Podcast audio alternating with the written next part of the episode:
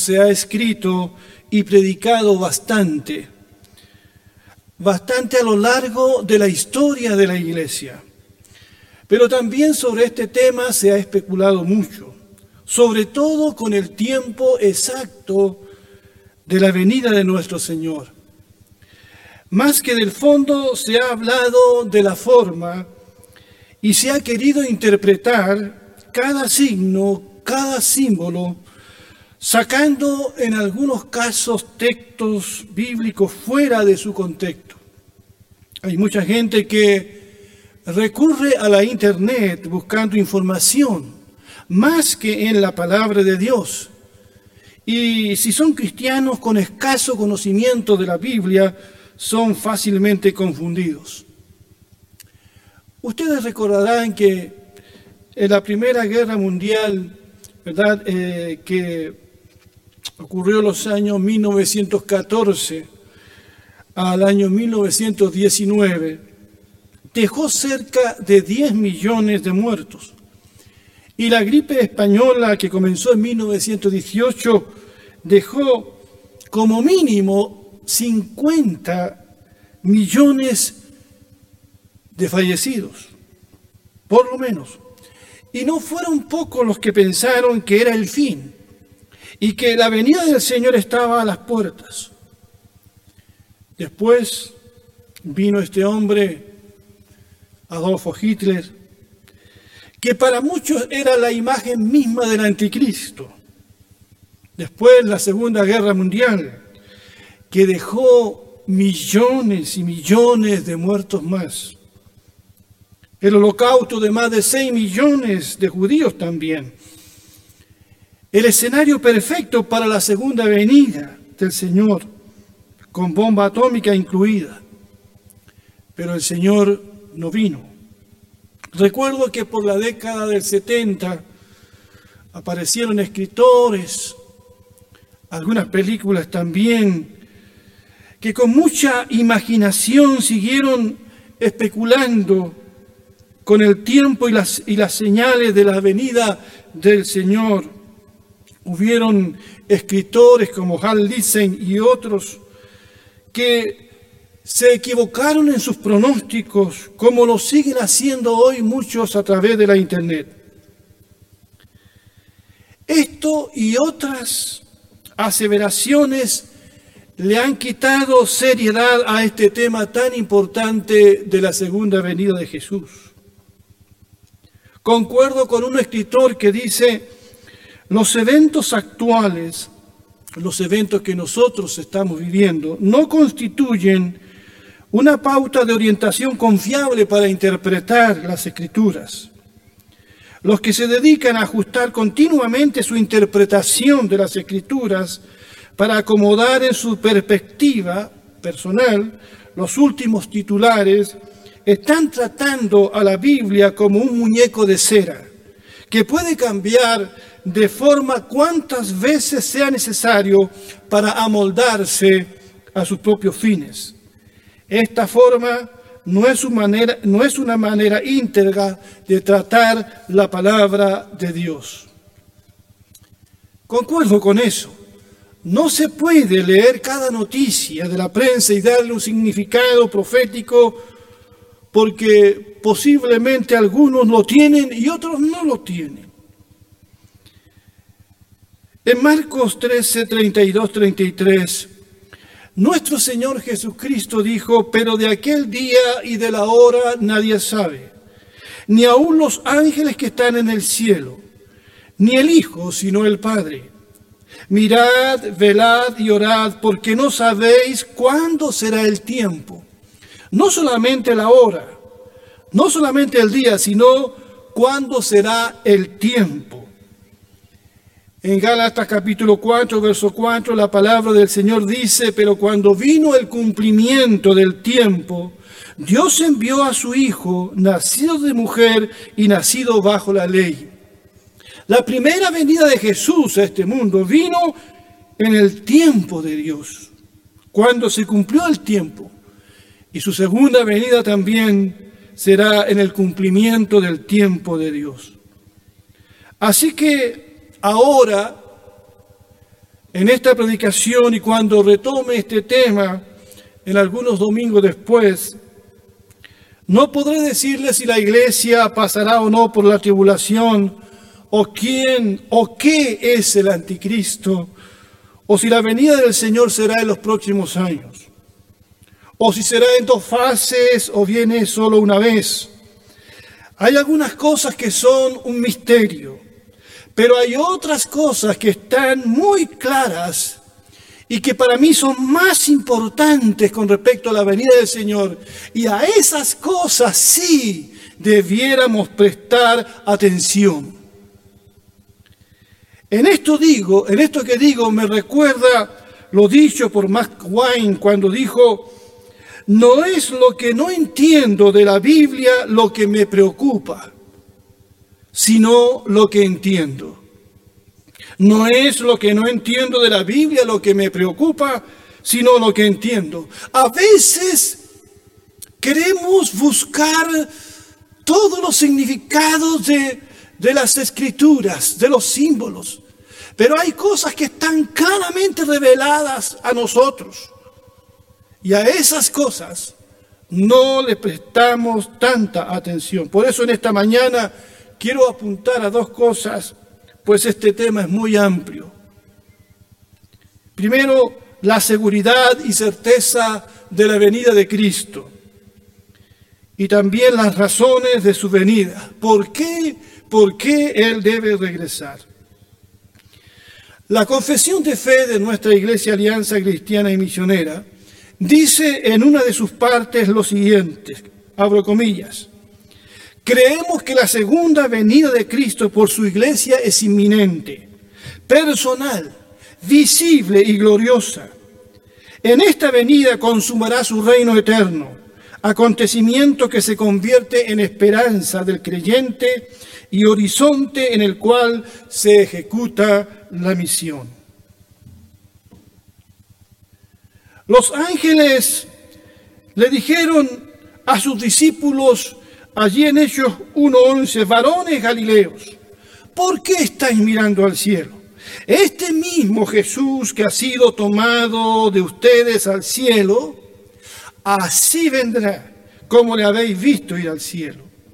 Y allí en Juan, en el capítulo 14, verso 1 al 3, nuestro Señor dijo, no se preocupen. Qué importantes suenan esas palabras de Jesús para nosotros hoy. No se preocupen, confíen en Dios y confíen también en mí. Hay muchos lugares en la casa de mi Padre. Si no fuera así, se lo diría. Voy a prepararles un lugar y si voy y preparo un lugar para ustedes, regresaré.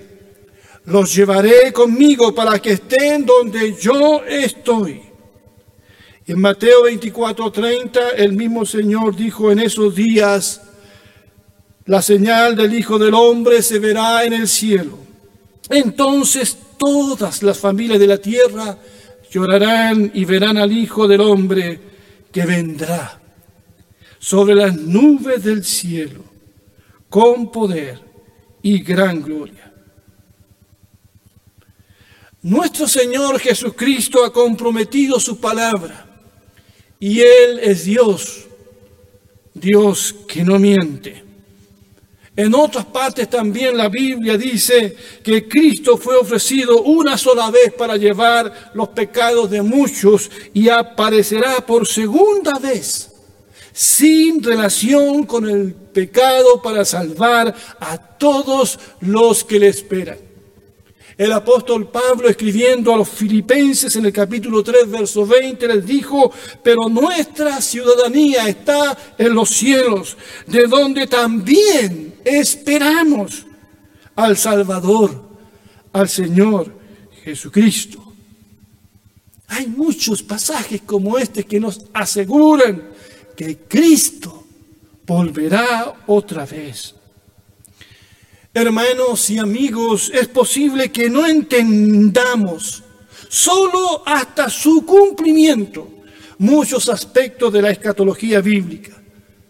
Pero podemos afirmar categóricamente que Jesucristo regresará nuevamente a la tierra. Vendrá en el tiempo de Dios, no en el nuestro. Vendrá en gloria y majestad. Aún el profeta Daniel lo anunció. Yo sé que como hubo en el pasado, también lo hay en el presente. Hombres y mujeres que se burlen de esta verdad bíblica. Se burlan de la venida del Señor. Pero nosotros creemos que Él volverá. Pero la pregunta es, ¿a qué viene Cristo otra vez? Si Él ya vino una vez. ¿Qué lo motiva a venir? ¿Cuál es el propósito o los propósitos de la segunda venida de Jesucristo? ¿Se ha hecho esa pregunta usted? No es uno solo, son varios propósitos que se entrecruzan. Quiero por lo menos dejar uno con ustedes en esta mañana y ver si más adelante continuamos con los otros propósitos. Pero este a mí me parece sumamente importante y a esto sí, a esto sí todos, todos debiéramos prestar atención. Jesucristo regresa a juzgar el mundo. Jesús regresará. Los muertos serán resucitados y todos los hombres, hombres y mujeres, serán juzgados. Hay una estrecha relación entre la segunda venida de Cristo y el juicio. Y el juicio. ¿Quién no se ha quejado que este mundo no es un mundo muy justo? Muchas personas han sufrido grandes injusticias, injusticias que tienen que ser corregidas. Mucha corrupción pasa por alto, mucha maldad y abuso que no ha sido castigado. Muchos poderosos han evitado ir a juicio, muchos que han abusado de inocentes Piense usted en toda la maldad, en todas las bajezas que no han sido juzgadas a lo largo de la historia del hombre. Pero el día viene en que el mismo Señor, el juez de todo el universo, se sentará en su trono de gloria para juzgar. Él no juzgará según las apariencias. Su juicio será justo y claro.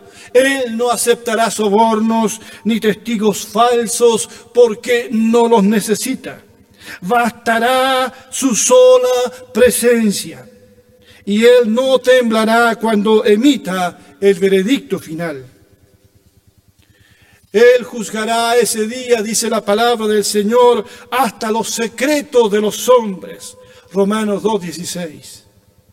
Él juzgará no solo los hechos, sino también las motivaciones. Ese día será el día de las grandes sorpresas. El significado radical de la palabra griega para juicio es separación. Ese día las ovejas serán separadas de los cabritos. El trigo será separado de la cizaña solo ese día. No podemos hacer nosotros eso, separar el trigo y la cizaña, porque nos podríamos equivocar.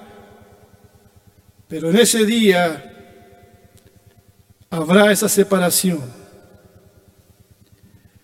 Y la palabra del Señor también nos dice que será Dios el que juzgará por medio de su Hijo Jesucristo. Pablo escribe a Timoteo y le dice en el capítulo 4, verso 1 de la segunda carta, te encarezco delante de Dios y del Señor Jesucristo, que juzgará a los vivos y a los muertos en su manifestación y en su reino. La Biblia dice que Dios ha entregado todo el juicio a su Hijo Jesucristo. No se lo ha entregado a los ángeles. No se lo ha entregado a nadie más que a su Hijo Jesucristo. Porque Él es digno de juzgar. Toda autoridad le ha sido dada al Señor en el cielo y en la tierra. Por eso el Evangelio de Juan, en el capítulo 5, pasaje que nos compartía la familia Álvarez de Nantes y que vuelvo a leer, dice, porque el Padre a nadie juzga, sino que todo el juicio dio al Hijo para que todos honren al Hijo como honran al Padre. Y además le dio autoridad de hacer juicio por cuanto es el Hijo del Hombre. No se asombren de esto porque llegará la hora cuando todos los que están en los sepulcros oirán su voz y los que hicieron lo bueno saldrán a resurrección de vida. Pero los que hicieron lo malo a resurrección de condenación. Y en Mateo 16, 27 dice, porque el Hijo del Hombre vendrá en la gloria de su Padre con sus ángeles y entonces pagará a cada uno conforme a sus obras. La Biblia dice que aquellos que han tenido mayor oportunidad y no la han aprovechado recibirán mayor condenación. En aquel día será derramada la ira que cada uno ha atesorado para sí mismo. La Biblia dice que contra el que no creyó y contra aquel que se complació en la maldad de las bajezas más grandes, Dios pronunciará una sentencia eterna. En, Juan, en Judas, versos 14 y 15, la Biblia dice, Enoch, quien vivió la séptima generación después de Adán, profetizó acerca de esto dijo, escuchen, el Señor viene con incontables millares de sus santos para ejecutar juicio sobre la gente de este mundo. Declarará culpable a los seres humanos por todos los actos perversos que cada uno ha hecho y a los pecadores rebeldes por todos los insultos que han dicho contra él. Esto es serio. A esto sí le pongo atención. A esto sí debemos prestar oídos. El Señor viene y viene con sus santos para ejecutar el juicio contra todos. Y dice la Biblia que en eso el Señor juzgará los actos más perversos y juzgará a todos aquellos que han hablado en contra de él y que se han rebelado en contra de su autoridad y en contra de él mismo.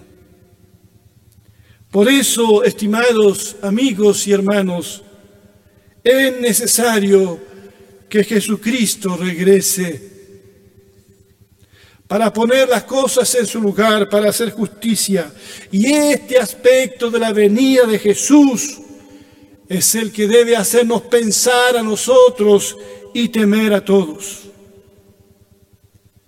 Ni usted ni yo podemos imaginar siquiera todas las aberraciones que han quedado impunes. En nuestro país, en este tiempo, en cada país y pueblo del mundo, en todos los tiempos. Pero el día del juicio traerá alegría a las víctimas de cuánto pecado se haya cometido. A los que sufrieron por el Señor, a los que como la viuda del Evangelio no se les hizo justicia en ese día, sí, se les hará justicia. Desde la sangre inocente de Abel, mucha gente ha clamado a Dios por justicia desde la tierra el clamor de quienes han trabajado la tierra y no se les ha pagado un precio justo, o no se les ha pagado, como dice Santiago 5.4. El clamor de los hijos de Dios que han sido víctimas de la persecución. Esos que según Apocalipsis 6.10 claman a gran voz y dicen, ¿Hasta cuándo, Señor Santo y verdadero, no juzgas y vengas nuestra sangre en los que moran en la tierra?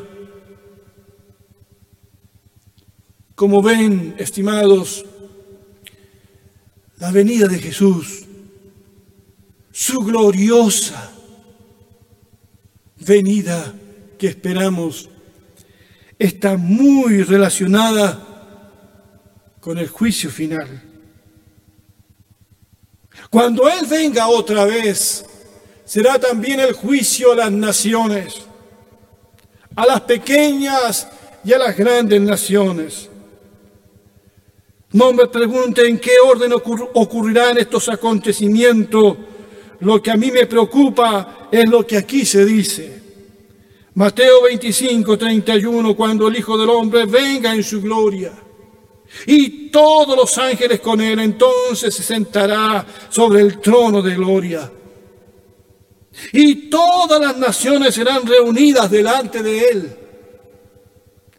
Él separará los unos de los otros, como cuando el pastor separa las ovejas de los cabritos, y pondrá las ovejas a su derecha y los cabritos a su izquierda. Entonces el rey dirá a los de su derecha, Vengan benditos de mi Padre, hereden el reino que ha sido preparado para ustedes desde antes de la fundación del mundo. Porque tuve hambre y me dieron de comer, tuve sed y me dieron de beber. Fui forastero y me recibieron. Estuve desnudo y me vistieron, enfermo y me visitaron. Estuve en la cárcel y vinieron a mí. Entonces los justos le responderán diciendo, Señor, ¿cuándo? ¿Cuándo te dimos hambriento y te sustentamos? ¿O sediento y te dimos de beber? ¿Cuándo te dimos forastero y te recibimos? ¿O desnudo y te vestimos? ¿Cuándo te dimos enfermo y en la cárcel y fuimos a ti? Y respondiendo el rey les dirá, de cierto les digo que en cuanto lo hicieron a uno de estos mis hermanos más pequeños, a mí lo hicieron. Entonces dirá también a los de su izquierda, apártense de mí, malditos, al fuego eterno preparado para el diablo y sus ángeles. Porque tuve hambre y no me dieron de comer, tuve sed y no me dieron de beber. Fui forastero y no me recibieron. Estuve desnudo y no me vistieron, enfermo y en la cárcel y no me visitaron. Entonces le responderán, Señor, ¿cuándo te vimos hambriento, sediento? O forastero, desnudo, enfermo o en la cárcel y no te servimos, entonces le responderá diciendo, de cierto les digo que en cuanto no lo hicieron a uno de estos más pequeños, tampoco me lo hicieron a mí. Entonces irán esto al tormento eterno y los justos a la vida eterna.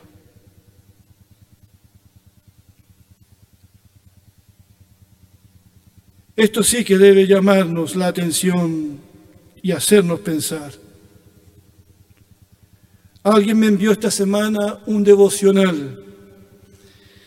En una de sus partes decía, considero que para el momento en que tengamos que dar cuentas a Dios por todo lo que hemos hecho en nuestra vida, la gran tragedia sería que Dios nos dijera, déjame mostrarte lo que pudiste haber hecho y no hiciste. Seremos juzgados no solo por lo que hicimos, sino por lo que no hicimos. ¿Cuántas veces hemos pasado de largo? ¿Cuántas oportunidades perdidas? Dios nos juzgará por nuestra fe, pero también por lo que hicimos o no hicimos por los pecados de comisión y omisión, porque la fe sin obra es muerta. La decisión que cada uno haga durante su vida respecto a Jesucristo determinará su suerte en el día del juicio, pero la fe en Jesucristo debe ser una fe viva, debe producir buenas acciones en nosotros, de lo contrario, no es real, no es verdadera. Allí en el último libro de la Biblia se nos presenta desde otra perspectiva el juicio de Dios con las siguientes palabras. Vi un gran trono blanco y al que estaba sentado sobre él, de cuya presencia huyeron la tierra y el cielo, y ningún lugar fue hallado para ellos. Vi también a los muertos grandes y pequeños, que estaban de pie delante del trono, y los libros, no, no es solo el libro de la vida, habla aquí de los libros en plural, fueron abiertos. Y otro libro fue abierto, que es el libro de la vida y los muertos fueron juzgados a base de las cosas escritas en los libros de acuerdo a sus obras. Y el mar entregó los muertos que estaban en él, y la muerte y el Hades entregaron los muertos que estaban en ellos, y fueron juzgados cada uno según sus acciones. Todos estos juicios que he leído en la palabra del Señor y que usted puede leer en su casa, están íntimamente relacionados con la segunda venida de Cristo. Así que preferentemente Cristo viene a juzgar. Esto no es un cuento, esta no es una superstición medieval, es tan verdad como todas las verdades de la palabra del Señor. La venida de Jesús es inminente y su juicio también y solo su presencia bastará, la presencia gloriosa del Señor en ese día, para sacar a relucir todo el pecado. En ese sentido nos juzgaremos a nosotros mismos, sin que Él quizás tenga que juzgarnos como le sucedió a aquellos que acusaron a la mujer adúltera. La Biblia dice que compareceremos desnudos ante los ojos de aquel a quien tendremos que dar cuenta.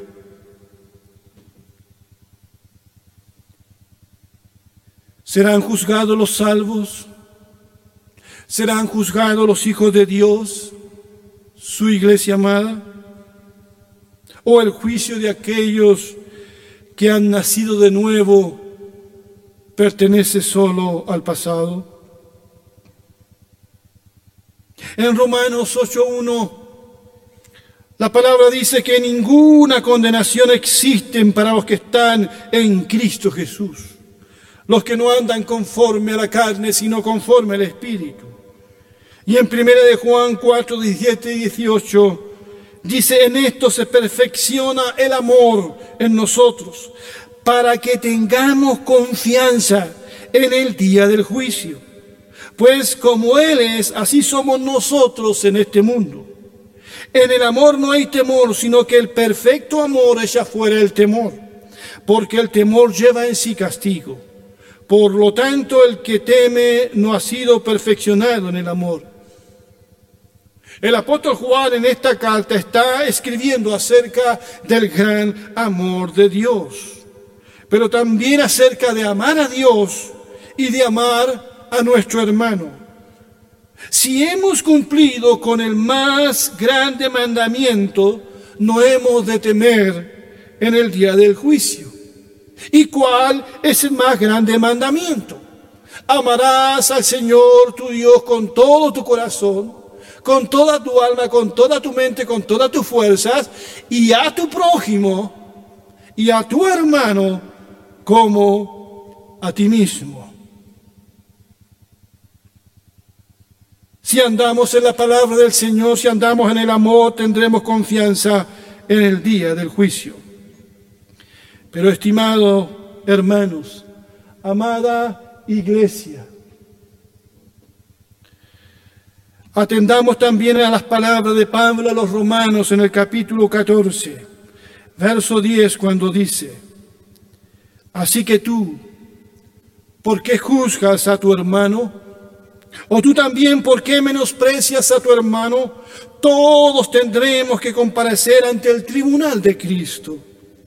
Escrito está, vivo yo, dice el Señor, que ante mí se doblará toda rodilla y toda lengua confesará a Dios y eso nos incluye a nosotros. Así que cada uno de nosotros, dice Pablo, tendrá que rendir cuentas a Dios de sí mismo.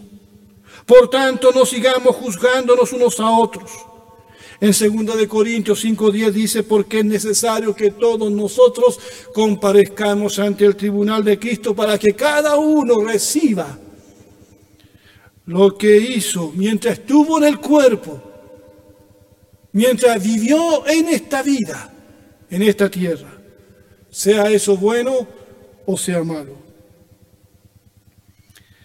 También la Biblia dice que todas nuestras obras realizadas en nuestra condición de hijos de Dios serán probadas, probadas ante la luz gloriosa del Señor.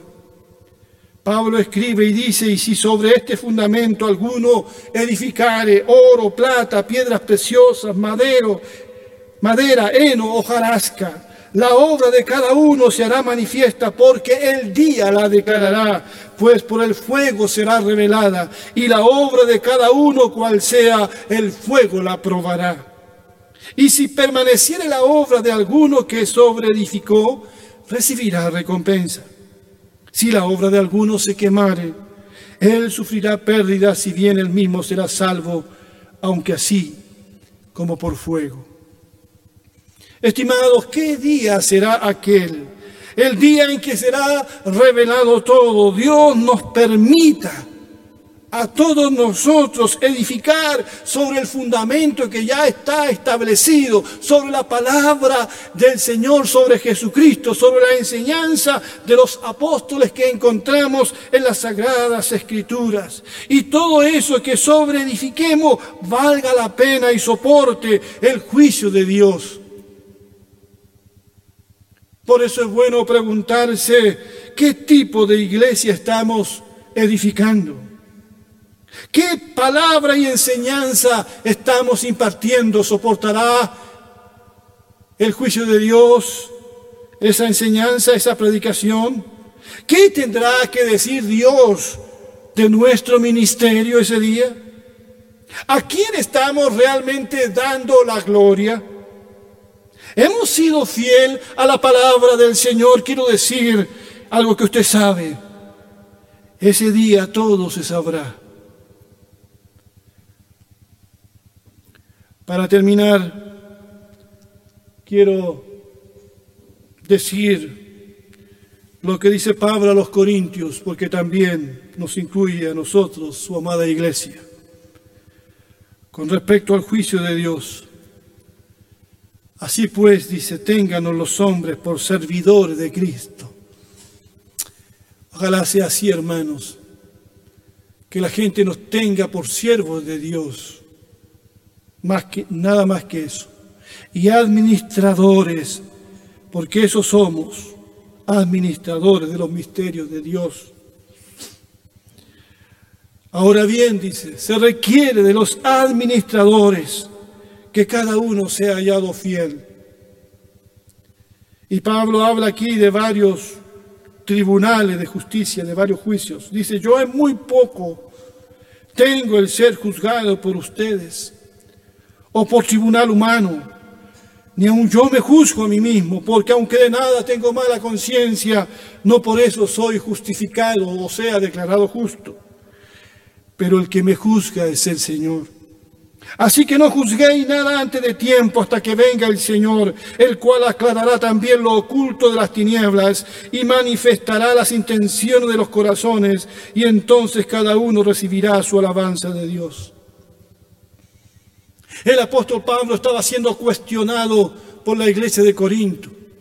Algunos pensaban que no era un verdadero apóstol, no era un verdadero siervo de Dios con todo lo que Pablo había demostrado y había hecho por la causa del Señor. Él siempre se consideró a sí mismo un siervo de Dios, un simple administrador del Evangelio. Pero él dice, hermanos, yo tengo en poca cosa la opinión, el juicio que ustedes puedan tener de mí mismo y va mucho más allá y dice poca cosa, tengo ser llevado a un tribunal humano para ser enjuiciado. Y Pablo fue llevado a tribunales humanos y fue encontrado culpable. Y ni aun yo me juzgo a mí mismo, dice. Todos tenemos un juicio sobre nosotros mismos, una opinión de nosotros mismos. Todos alguna vez hemos hecho un examen de conciencia. Y nos hemos quizás reprendido a nosotros mismos. Pero eso no es lo importante. Porque Pablo dice, aunque de, aunque de nada tengo mala conciencia, no por eso quiere decir que soy justificado. Eso no quiere decir que las cosas que he hecho están bien o están mal. Pero después dice a lo que debiéramos atender con respecto a la venida del Señor y con respecto a este pasaje. Él dice, pero el que me juzga es el Señor. Él es el que nos juzga. La gente podrá juzgarnos. La iglesia podrá juzgarnos. Tu hermano puede juzgarte. Tus vecinos. Podrás algún día ser llevado a un tribunal para ser juzgado. Pero un día será Él el Dios de todo el universo.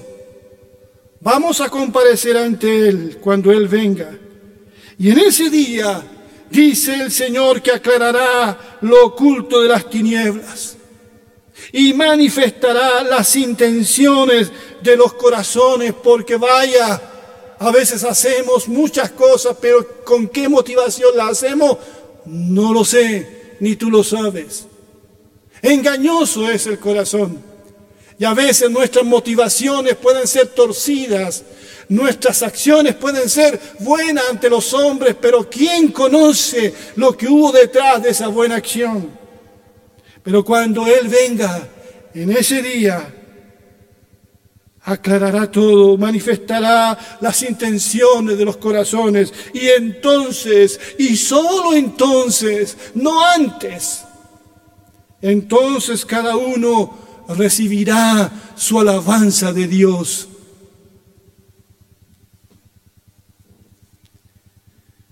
Cristo volverá otra vez.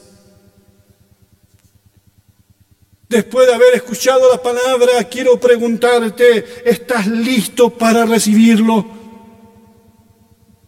Tú que anhelas tanto la venida de Jesús, ¿estás listo para encontrarte con Él?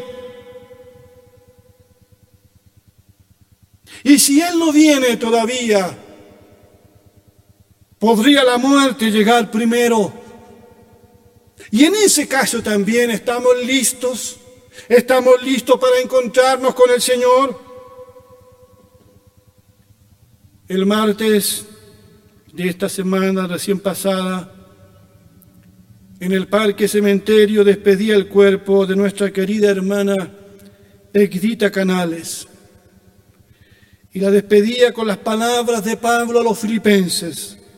Porque para mí el vivir es Cristo y el morir es ganancia. Gloria a Dios. Esto se llama seguridad.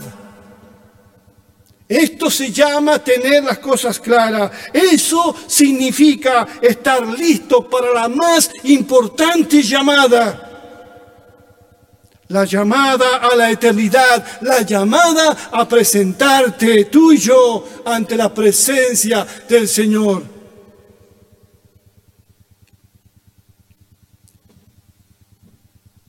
Hemos visto tantas muertes con la pandemia en el mundo. ¿Y cuántos más van a morir? No lo sabemos. Nuestra vida, la tuya y la mía, está en las manos de Dios. Pero cuando tengamos que partir, cuando nos toque partir, podamos decir, Señor, estoy listo, estoy listo. ¿Estás tú listo? ¿Estás lista? ¿Estás preparado? Busca a Dios mientras pueda ser hallado. Que Dios te bendiga, que Dios bendiga a la iglesia que Dios bendiga a todos los hermanos, que esta palabra sea una bendición para todos ustedes. Que Dios les bendiga. Un abrazo. Amén.